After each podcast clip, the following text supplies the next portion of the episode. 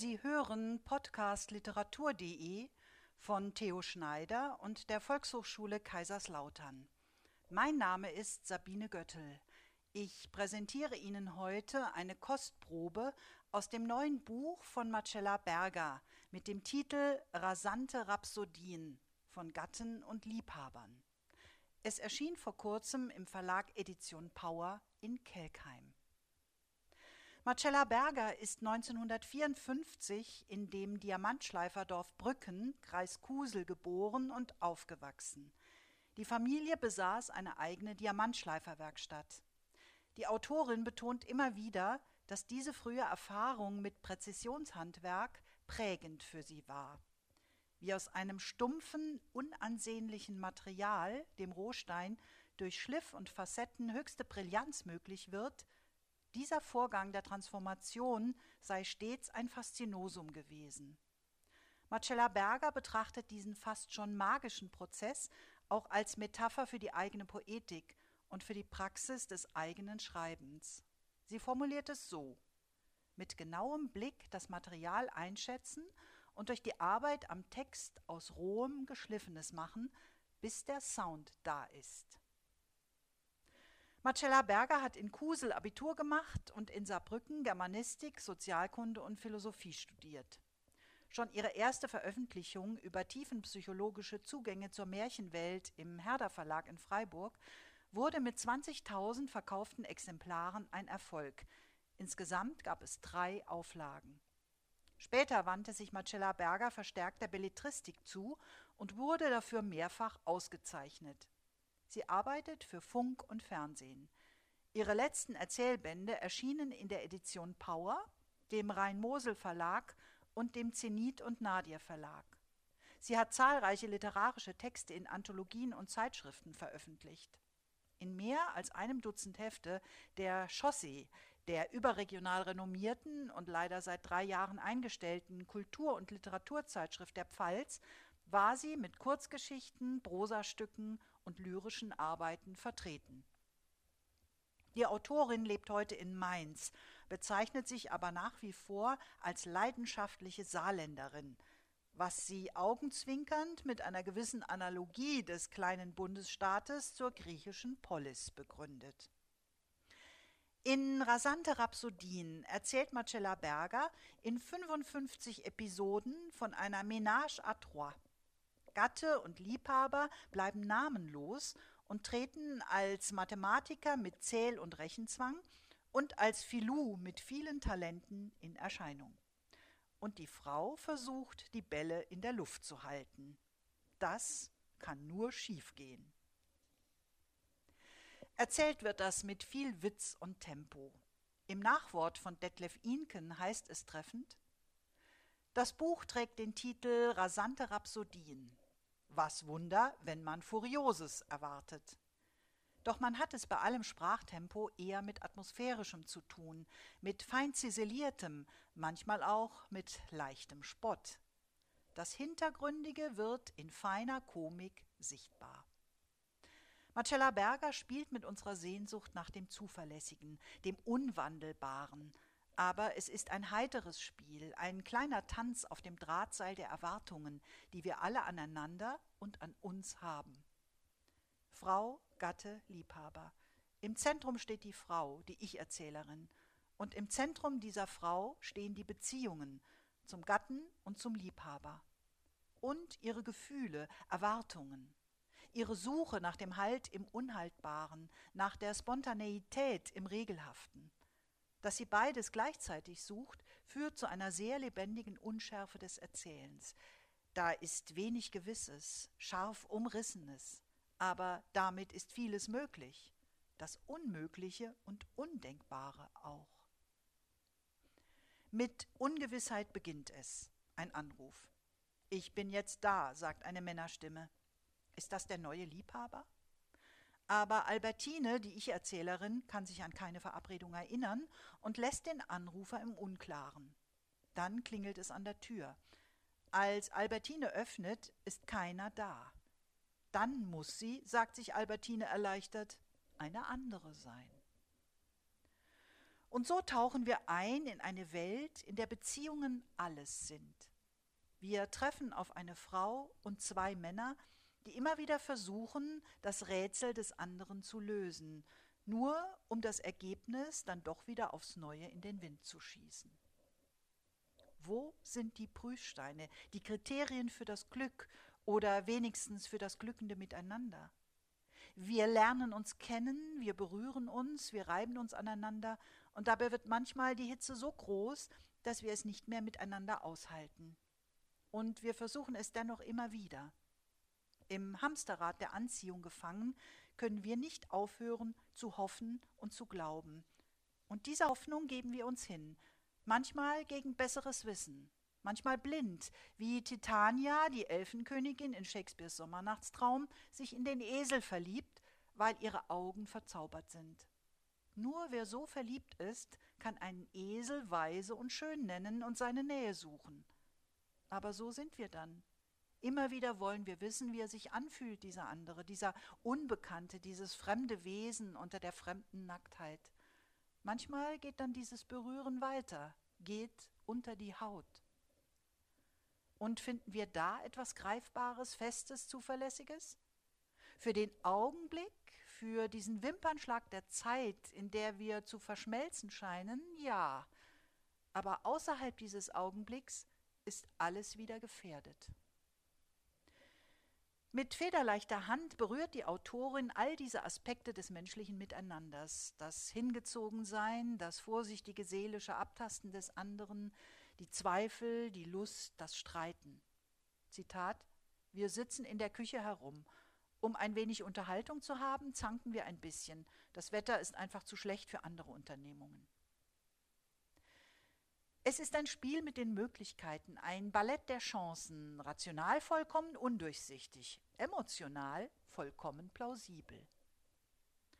Durch das scheinbar schwebende Erzählen gelingt es Marcella Berger, immer wieder überraschende Perspektiven einzunehmen. Sie betrachtet alles aus der Vogelperspektive und bleibt zugleich ganz nah an ihren Figuren. Auch wir wollen das können. Abstand und Nähe gleichermaßen erreichen, denn das macht es leichter, es anders zu sehen, nicht so verbissen. Wir sehen, wie es läuft und müssen das Spiel vielleicht nicht mehr ganz so ernst nehmen, es nicht mehr ganz so wichtig finden. Und uns selbst, diese vorübergehenden Individuen und vielleicht auch vorübergehende Spezies Mensch, diese Arabeske der Evolution, ebenso wenig. Insofern wird uns hier auf feinsinnige Art und Weise und äußerst vergnüglich auch eine Portion Weisheit geboten, wenn wir Albertine durch die Wirrungen ihres Liebeslebens folgen, diesem Hin und Her zwischen Gatte und Liebhaber. Soweit Detlef Inken. Aber hören Sie selbst. Gatte oder Liebhaber? Wer sonst? Das Telefon klingelt, als ich im Bad bin. Ich spute mich und flitze zum Telefon. Hallo? So, ich bin jetzt da. Eine etwas kehlige Männerstimme. Sie kommt mir irgendwie bekannt vor. Ah, du bist jetzt da, wiederhole ich, und in meinem Kopf beginnt es zu rumoren. Wer ist das? Ich bin unter Zeitdruck und auf dem Sprung zu einer Veranstaltung. Habe ich etwa wieder etwas verbaselt? Ja, sagt der Mann und ich meine, eine Spur Gereiztheit wahrzunehmen. Jetzt bin ich da. Ah, gut, sage ich dümmlich, du bist da. Das war doch so vereinbart, sagt der Mann, schon fast ein wenig ungeduldig. Ah ja, sage ich. Ja, sagt er und legt auf. In diesem Moment klingelt es an der Tür. Habe ich mich mit dem neuen Liebhaber verabredet und es vergessen? Wir kennen uns erst seit kurzem und haben erst ein oder zweimal telefoniert. Ja, vor der Tür kann niemand anderer stehen als der Liebhaber. Es wäre auch nicht das erste Mal, dass ich nicht mit ihm gerechnet und er mich ganz schön ins Schwitzen gebracht hätte. Doch dass ich nicht den Hauch einer Erinnerung an die Verabredung habe, beunruhigt mich schon. Ohne nachzudenken, aber unter wildem Neuronenbeschuss, was mache ich jetzt nur, drücke ich mit der einen Hand den Türöffner und versuche mit der anderen den Hosenknopf zu schließen. Der Türöffner summt. Nichts geschieht. Ich drücke erneut, aber niemand tritt in den Hausflur. Inzwischen ist meine Hose endlich zu. Ich schließe kopfschüttelnd die Wohnungstür und rufe meine Freundin im Nachbarhaus an. Ob sie mal einen Blick auf die Straße werfen könne, ob da einer stehe? Niemand in Sicht, sagt meine Freundin. Ich atme auf. Puh, Glück gehabt. Ich bin eine andere.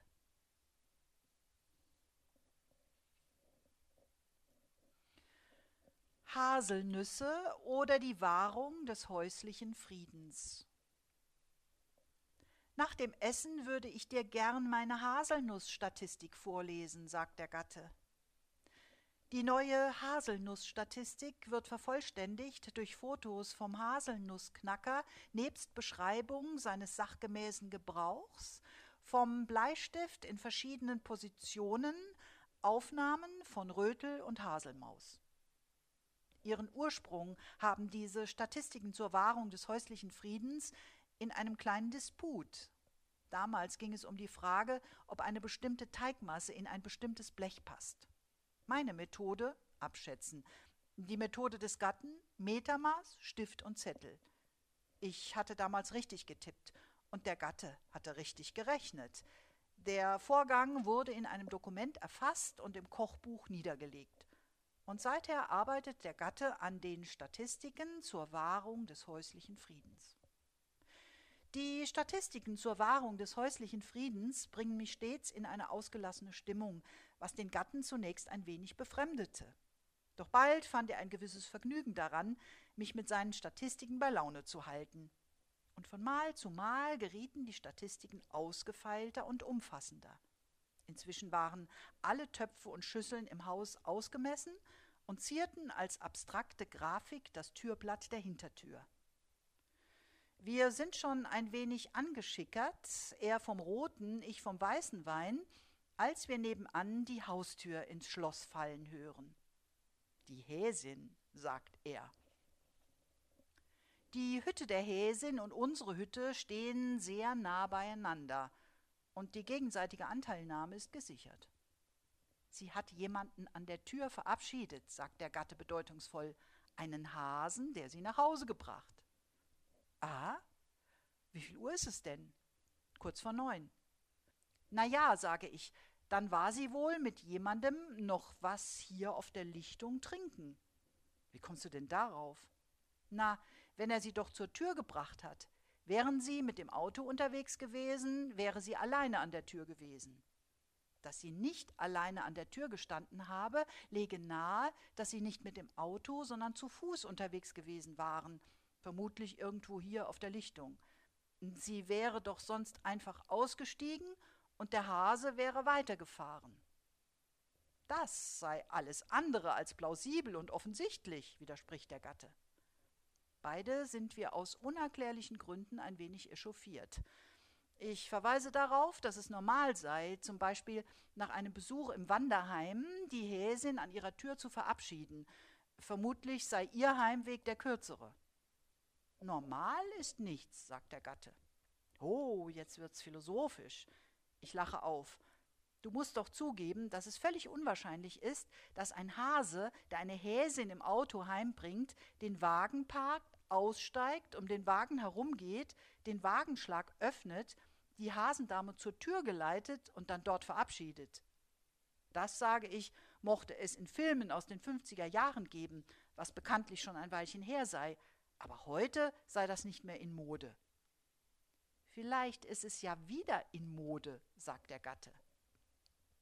Das könne natürlich sein. So genau sei ich da nicht mehr informiert, kontere ich, was den Gatten veranlasst, nachdrücklich darauf hinzuweisen, dass er nur mitteile, was an sein Ohr dringe. Hörmaterial, sonst nichts. Du weißt, dass ich jegliches Interpretieren vermeide, Albertine. Sein Ton ist streng.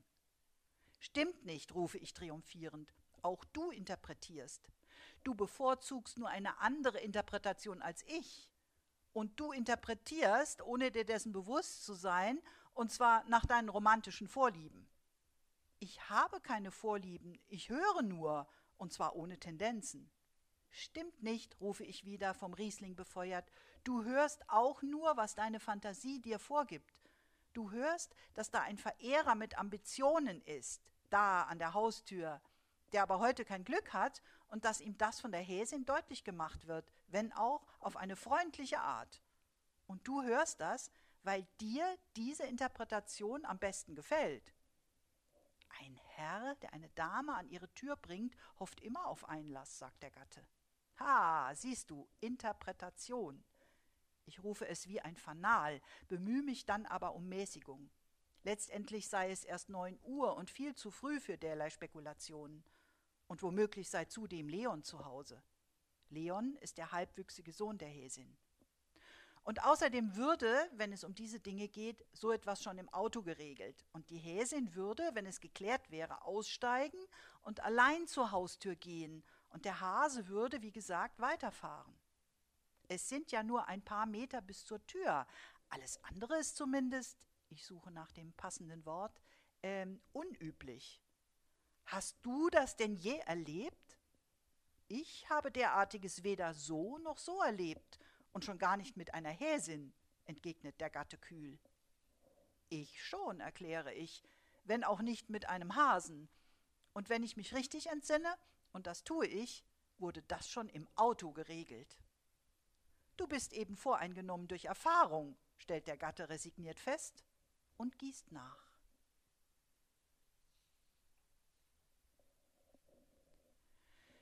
Der veredelte Liebhaber was man nicht ändern kann, muss man veredeln, sagt der Liebhaber. Wenn er solche klugen Sätze sagt, möchte ich mich ihm vor die Füße werfen. Zu Füßen werfen ist nicht nötig, sagt der Kluge und Bescheidene. Es sei einfach die Basis für die Gelassenheit der Seele, zudem stressmindernd und gesundheitsfördernd. Wir sitzen in der Wartehalle des Bahnhofs, der Liebhaber will verreisen eine Studienfahrt in die böhmischen Wälder. Wir sitzen auf einer ungemütlichen Metallbank, zudem ist es recht zugig und laut. Doch das stört mich nicht. Ich lehne mich an den Liebhabermantel, von dem der Liebhaber umhüllt ist, und während ich den Liebhaberworten nachspüre, wird mir weich und warm und wohlig. Für ihn als Biologen ist das Veredeln gewiss etwas ganz Selbstverständliches. Für mich als Geisteswissenschaftlerin ist es dagegen ein Sehnsuchtswort. Heimlich schmecke ich das Wort ab.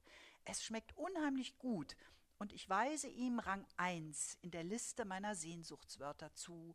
Vor Klangmutter, ein neologistisches Eigengewächs, Gender-Schwämmchen, Wortschöpfung eines genialen Dichters und Frohlocken, erprobtes gute Laune-Wort. Ich denke darüber nach, warum mir Veredeln einen Schauer über den Rücken jagt, dieweil der Liebhaber die Anzeigentafel im Auge behält. Auf jeden Fall weckt das Wort in mir den Wunsch, weitere Wörter ins Ohr geflüstert zu bekommen, Wörter, die mich schaudern machen. Dieser Liebhaber kann das.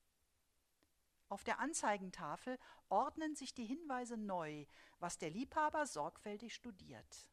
Dann wendet er sich mir zu umschlingt mich mit seinem Arm, legt seinen Mund an mein Ohr und flüstert Wenn ich aus dem Wald zurückkehre, bringe ich dir einen ganzen Sack gefährlicher Küsse mit.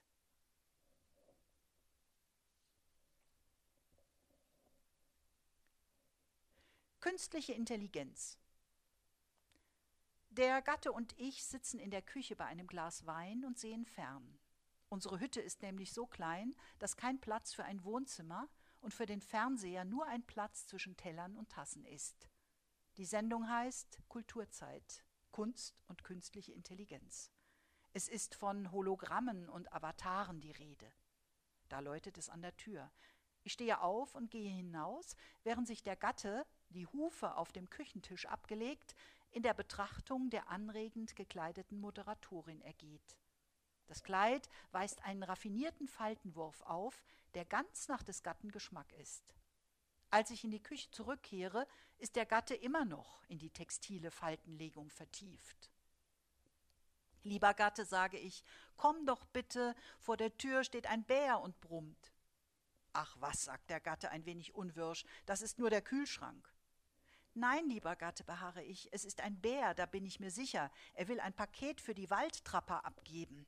Er behauptet, das seien unsere neuen Nachbarn. Aber ich habe hier noch nie irgendwelche Trapper gesehen und auch noch nie von der neuen Nachbarschaft gehört. Du ziehst halt auch nie dein Hörgerät an. Erneut wird die Türglocke betätigt, diesmal mit Nachdruck. Der Gatte nimmt seufzend die Hufe vom Tisch, den Blick nach wie vor auf das gefältete Moderatorinnengewand geheftet. Garantiert hat er nicht von Waldtrappern, sondern von Waldtrappen gesprochen. Die wohnen doch unter der dicken Buche. Dann fällt sein Blick auf mich. Herr im Himmel! Er hat einen Satz rückwärts gemacht und mit dem linken Hinterlauf das Gestell für den gelben Sack umgestoßen. Joghurtbecher und Suppendosen rollen unter die Anrichte. Wie siehst du denn aus? Was hast du denn? Wie sehe ich denn aus? Schnell laufe ich zum Spiegel über der Spüle, derweil der Gatte sich anschickt, den Müll einzusammeln. Im Spiegel über der Spüle sehe ich, was ich immer sehe, wenn ich in den Spiegel über der Spüle schaue. Mich. Diesmal allerdings mit einem Panflötenspieler zwischen den Augenbrauen. Ach das? Ich winke ab. Ein Experiment. KI in der kleinsten Hütte. Ich habe mich werben lassen. Es gab ein nettes Geschenk, eine kleine süße Hutschachtel. Hutschachtel? Wozu brauchst du denn eine Hutschachtel? Jetzt wird an der Tür Sturm geläutet. Der Gatte springt mit einem leisen Fluch auf den Lippen ins Freie. Vom Hütteneingang tönt nun sonores Brummen und des Gatten beflissenes Okay, okay. Ich greife nach der Fernbedienung und seppe durch die Kanäle, bis ich auf den Münsteraner Tatort stoße. Den Münsteraner Tatort sehe ich besonders gern. Der Gatte kommt mit einem Päckchen zurück und legt es auf die Anrichte. Hast du umgeschaltet? Der Vorwurf in seiner Stimme ist unüberhörbar. Tatort, sage ich, der aus Münster, der geht doch, oder? Tatort ist Tatort, sagt der Gatte streng, und Mord ist Mord. Der Gatte mag keine Leichen. Ich reiche ihm die Fernbedienung und der Gatte drückt die Taste 4. Skobel. Die übliche Skobel-Suada. Zukunft in Zeiten des Kontrollverlusts. Ich verziehe mich dann mal, sage ich, ich bin gerade an einer unheimlich spannenden Stelle. Ohne Krimi geht die Mimi. Er hebt sein Glas und prostet mir zu. Viel Spaß mit deinen Verbrechern. Gleichfalls sage ich und will in die hinteren Gemächer verschwinden. Da geht die Küchentür auf. Ein Jäger in grüner Joppe und roter Hose, das Gewehr im Anschlag. Ein orangefarbener Gamsbart ziert seinen Hut. Der Jäger sagt, bist du einmal, zweimal oder keinmal da? Der Gatte zuckt gleichmütig die Achseln. Ich glaube keinmal. Ah, sagt der Jäger, gut, und wendet sich wieder zum Gehen. Als die Tür ins Schloss gefallen ist, sagt der Gatte ärgerlich, Du bist immer so unbedacht. KI-Werbegeschenke. Womöglich ist das erst der Anfang. Wer weiß, was uns da noch ins Haus steht. Aber wieso? Ich tue leicht hin. Das Hologramm eines Jägers, bunt wie ein Buntwild. Na und? Hutschachtel, schnaubt der Gatte. Doch als sein Seppen ihm den Anblick einer rundum appetitlichen weiblichen Gestalt vergönnt, die ihn anlächelt, ist er besänftigt. Ich sehe, wie ein feines Lächeln sich auf seine Lippen legt und er das Strumpfband an seinem Hals zurechtzupft, das er längst für eine Krawatte hält. Ich weiß genau, wie du auf solche Ideen kommst, sagt er, ohne den Blick vom Bildschirm zu lösen. Aber ich bin nicht auf Streit gebürstet. Gut, sage ich, dann ist ja alles gut. Ja, sagt der Gatte mit diesem feinen Lächeln und blickt in die Augen der appetitlichen Schönen. Ja, die Existenz, letztendlich immer offen und unendlich. Er streicht sich über den Bart. So offen ist meine Existenz nun auch wieder nicht, murre ich. Und unendlich wohl auch nicht. Gute Nacht. Rauch halt nicht so viel, brummt der Gatte. Ich rauche schon zwanzig Jahre nicht mehr, entrüste ich mich.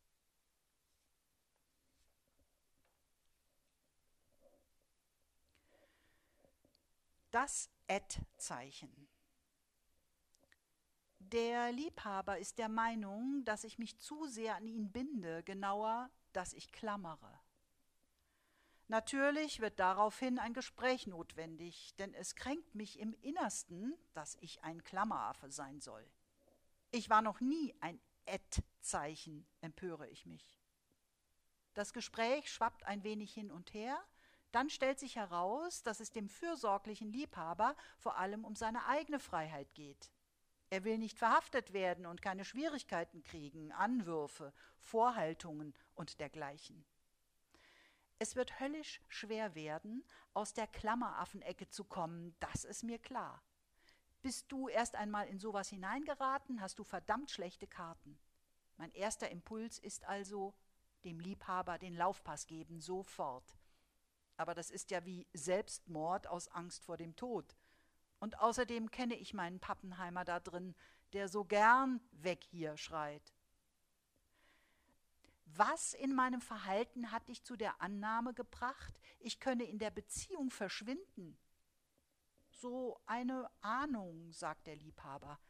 Der Liebhaber ist Frauenkundler und kennt sich aus, weshalb er davon spricht, dass man den anderen, mich, zu schützen habe. Verantwortung, sagt er.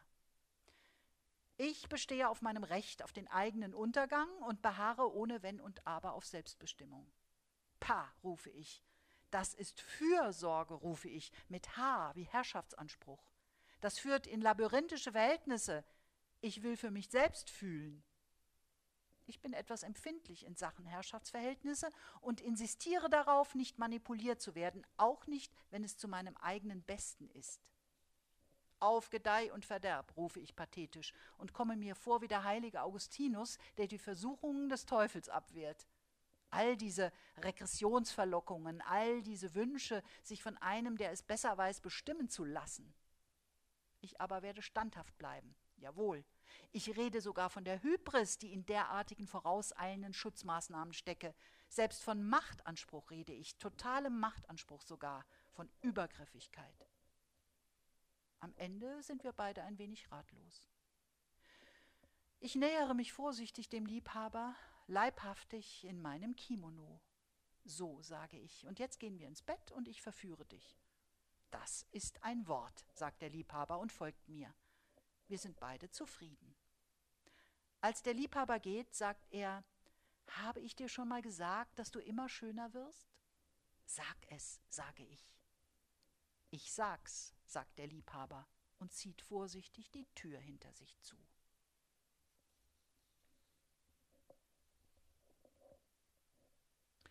Der Paartherapeut. Ich bin auch der Meinung, dass man sich die Holzart, auf die Mann oder Frau beißt, sehr sorgfältig aussuchen sollte, sagt der Paartherapeut. Der Geschmack des Holzes spielt eine wichtige Rolle, ebenso seine Härte und der Geruch. Der Geschmack von Zuckerrohr wäre verlockend, sagt der Gatte. Er überlegt eine Weile und fügt hinzu, er müsse mal nachschlagen, ob Zuckerrohr überhaupt eine Holzart sei. Aber egal, sagt er. Eiche wäre jedenfalls zu hart und schlecht für die Zähne. Bei mir sind die Kauwerkzeuge sowieso ein Problem. Der Gatte und ich sitzen Rücken an Rücken. Damit sichergestellt ist, dass wir einander verstehen, sollen wir wiederholen, was der andere gesagt hat. Das machen wir seit einigen Wochen. Und heute sollen wir über unser Verlangen reden. Was auch immer das sei, hat der Therapeut gesagt. Über unser Verlangen haben der Gatte und ich noch nie gesprochen. Der Duft von Ebenholz wäre gut gegen Mundgeruch, sinniert der Gatte vor sich hin. Ihm fällt es immer schwer, die einmal eingeschlagene Spur zu verlassen. Wäre gut fürs appetitliche Küssen, greife ich seinen Gedanken auf. Wäre gut fürs appetitliche Küssen, wiederholt der Gatte nachdenklich, und nach einer Pause fährt er fort, es liegt mir aber fern zu drängeln. Es liegt mir fern zu drängeln, wiederhole ich brav. Von meinem Platz im Windschatten jenes Mannes, der nicht den Beleidigten mimen und nicht drängeln will, ist sein freundliches Wesen gut zu erkennen. Beide versuchen wir, unsere Würde zu wahren und doch ins Gespräch zu kommen. Heutzutage nennt man das gewaltfreie Kommunikation. Zumindest gewaltarme Kommunikation sollte drin sein. Was war der Anfang von allem, überlegt der Gatte. Wie nur bin ich in diese fatale Lage gekommen? Darauf wüsste ich eine Antwort, sage ich vorwitzig und werde umgehend zum Einhalten der Regeln aufgefordert. Kein eigener Kommentar. Also wiederhole ich, wie bin ich nur in diese fatale Beißlage geraten? Womit hat das alles angefangen? Von Beißlage habe ich nichts gesagt, höre ich des Gatten Stimme im Rücken. Das hast du dazu erfunden. Aber du sprichst doch die ganze Zeit von nichts anderem als vom Beißholz. Nur weil man sich nach einer Gefährtin sehnt, sagt der Gatte, muss man doch nicht gleich der Lächerlichkeit preisgegeben werden. Tu ich doch gar nicht.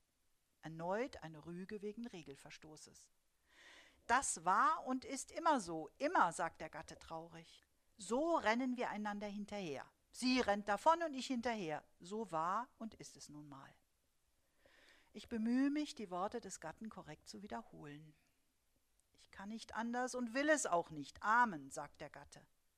Empört drehe ich mich zu ihm um. Amen? Wieso Amen? Amen habe ich überhaupt nicht gesagt, sagt der Gatte. Ich dagegen habe das Amen eindeutig gehört, vielleicht ein wenig englisch ausgesprochen, ein bisschen evangelikalisch, Amen oder so. Himmel, sagt der Gatte, du machst wieder einmal großes Theater. Ich werde mich geräuspert haben und du machst ein Passionsspiel daraus. Kreuzigungen. Ich weigere mich, seine Worte zu wiederholen. Nun, sagt der Therapeut, ich denke, deutlich werden zwei Fragen, die Sie geklärt haben wollen. A. Wer hat die Deutungshoheit, mithin das Sagen? Und B. Wer macht hier wem Beine? Am Ende der Sitzung bekommen wir eine Hausaufgabe. Wir sollen jeden Morgen nebeneinander im Bett liegen und nichts tun. Gar nichts? fragt der Gatte. Da wir nicht mehr Rücken an Rücken sitzen, muss ich nicht wiederholen, was der Gatte gesagt hat und schweige. Ja, sagt der Therapeut, einfach nur liegen und nichts tun. Hm, sagt der Gatte. Ich sage, wie lange? Einigen Sie sich, empfiehlt der Paartherapeut. Ich seufze. Im Zauberwald. Anstatt mir gute Nacht zu sagen, gefällt's ihr an mir Sach zu nagen, kommentiert der Liebhaber in zärtlichem Bassbariton, was ich treibe. Dass es ein Schüttelreim ist, ist kein Zufall. Der Liebhaber spricht manchmal in Schüttelreimen. Er muss sich dafür nicht anstrengen, sie fliegen ihm einfach so zu. Es gefällt mir tatsächlich, an ihm zu nagen. Ich sage, wie glücklich ich bin, und der Liebhaber sagt, genau das sei es, was er beabsichtige dafür zu sorgen, dass es mir gut gehe. Es ist unsere erste gemeinsame Nacht. Bei einer ersten gemeinsamen Nacht stellen sich immer viele Fragen. Soll man die Zähne putzen, bevor man ernsthaft den Versuch zum Einschlafen macht? Soll man die gewohnten Rituale durchführen, Beißschiene anlegen, Creme auf Hals und Gesicht, Nachthemd überstreifen? Oder ganz aufs Schlafen verzichten? In unserem Alter ist das nicht ohne gesundheitliches Risiko. Das Hotel liegt mitten im Wald. Vom Zimmer aus blickt man auf eine Phalanx von Fichten und Tannen, undurchdringlich, ein Hexenwald, Zauberwald, Einflüsterungen, Gewisper bei offenem Fenster. Wir sind hier ganz allein. Denn hier sind keine anderen Hotelgäste, die hinter Nachbartüren atmen, schnarchen oder stöhnen. Wir sind ganz allein. Nein, wir sind allein auf weiter Flur, und genau genommen sind wir auch nicht im Hotel, sondern im Haus des Liebhabers. Des Liebhabers Haus ist ein Hexenhaus mit dunklen Schindeln, ein Haus, das in seiner Verwunschenheit mitten im Tann auch Blaubarts Schloss sein könnte. Es aber nicht ist, da bin ich mir ziemlich sicher. Der Liebhaber ist der Liebhaber, ist der Liebhaber und keinesfalls Blaubart, das ist eine Tatsache. Der Liebhaber will, dass es mir gut geht. Auch das ist ein Fakt und unumstößliche Wahrheit. Jetzt scheint er eingeschlafen. Die Zähne hat er nicht geputzt, das beruhigt mich irgendwie. Er schläft ganz ruhig, er hat ein gutes Gewissen, er ist, was er scheint. Und ich kann ihm glauben. Aber die Liebhabergeschichten zeige ich ihm nicht, nein. Wer weiß, was dann geschieht. Ein Käuzchen ruft. Es hört sich wie ein Gedankenstrich an, ein schwebender Strich in der Stille der Nacht.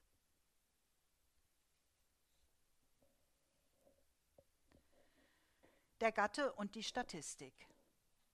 Statistische Methoden zur Wahrung des häuslichen Friedens nennt der Gatte seine Bemühungen. Seit wir dem Scheidungsanwalt von der Schippe gesprungen sind, bemühen wir uns nämlich vor allem um Akzeptanz. Akzeptanz sei das A und O.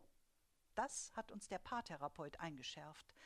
Mittlerweile habe ich statistische Methoden sogar lieben gelernt, zumindest begegne ich ihnen mit großem Respekt. Schließlich arbeiten wir uns doch ein Leben lang am Maß aller Dinge ab.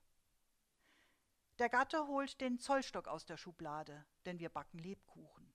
Der Teig ist angerührt, hat eine Nacht lang geruht und soll nun in einem Akt vorweihnachtlicher Meditation auf die Bleche verteilt werden. An Backblechen stehen zur Verfügung ein emailliertes Blechblech mit einer Backfläche von 35 mal 35 Zentimeter. Ein wenig Rand bleibt frei, also verwertbare Fläche 33 mal 28 entspricht 924 Quadratzentimetern, stellt der Gatte fest. Des Weiteren ein Glasblech in der Größe 32 mal 27 Zentimeter. Auch hier bleibt ein Rand frei. Die Fläche 30 mal 25 entspricht 750 Quadratzentimetern. Er spricht langsam und deutlich, denn er diktiert seine Erkenntnisse in sein Handy. Der zubereitete Teig befindet sich in einer Stahlschüssel mit einem Durchmesser von 26 Zentimetern. Die Messung mit einem Löffelstiel ergibt, dass der Teig in der Schüssel 5 Zentimeter hoch steht. Die Teigmenge beträgt also 13 mal 13 mal 3,14 mal 5 ist gleich 2650 Kubikzentimeter. 3,14 ist eine Näherung für Pi. Pi hilft uns doch nicht weiter, werfe ich ein. Und außerdem wissen wir doch, dass genau diese Menge Teig auf zwei Backbleche passt. Wir haben es schließlich jedes Jahr so gemacht. Gemacht schon, sagt der Gatte, aber keinen Beweis geführt. Ungerührt spricht er weiter. Verstreicht man diese Menge auf die beiden Backbleche mit einer Fläche von 924 plus 750, sind das 1674 Quadratzentimeter. So ergibt dies eine mittlere Teighöhe von 2650 zu 1674 ist gleich 1,58 Zentimeter. Ich denke an die mahnenden Worte des Paartherapeuten und bemühe mich um einen akzeptablen Gesichtsausdruck, während der Gatte sein Diktat weiterführt. Dieser Wert kommt der von der Hausherrin gewünschten Teighöhe von 1,5 cm sehr nahe, nämlich zu 105,333 Prozent. Ich weiß einfach nie, ob mich der Gatte am Nasenring durch die Manege führt oder ernst mit mir spricht. Aber muss ich das wissen? Auch darauf habe ich keine Antwort. Ich seufze laut und vernehmlich. Der Teig wird gemäß den vorliegenden Berechnungen auf die Bleche gegeben, fährt der Gatte fort, und in Kürze nach den Rezeptangaben von Anna Us gebacken und weiterverarbeitet. Er macht eine kurze Pause und denkt nach. Es folgt die Berechnung für das doppelte Rezept. Nein, ich schreie regelrecht. Nein, das halte ich nicht aus. Akzeptanz hin, Akzeptanz her, das ist doch Folter. Der Gatte senkt das Handy und blickt mich nachdenklich an. Dann hält er sich wieder das Aufnahmegerät vor die Lippen. In einer entsprechend großen Schüssel steht der Teig dann 9,5 Zentimeter hoch. Der Durchmesser der oberen teigbedeckten Fläche ist 32 Zentimeter. Ich muss ihm das Handy aus der Hand geschlagen haben bevor mich gnädiges Dunkel umfing.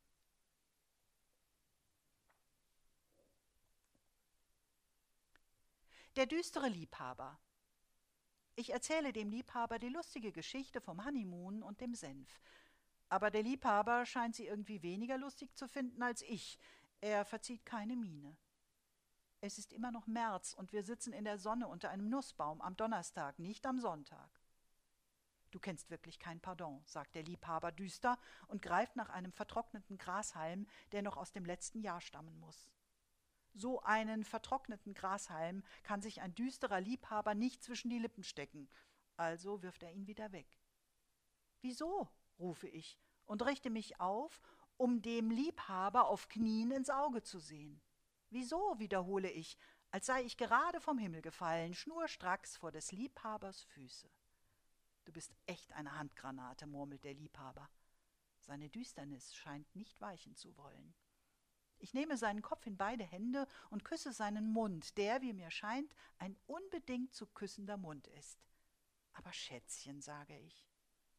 Das ist unbedacht. Ja, ein dicker Fehler ist das. kontraproduktiv, denn der Liebhaber hasst es, wenn ich Schätzchen zu ihm sage, weshalb ich es normalerweise auch nicht tue.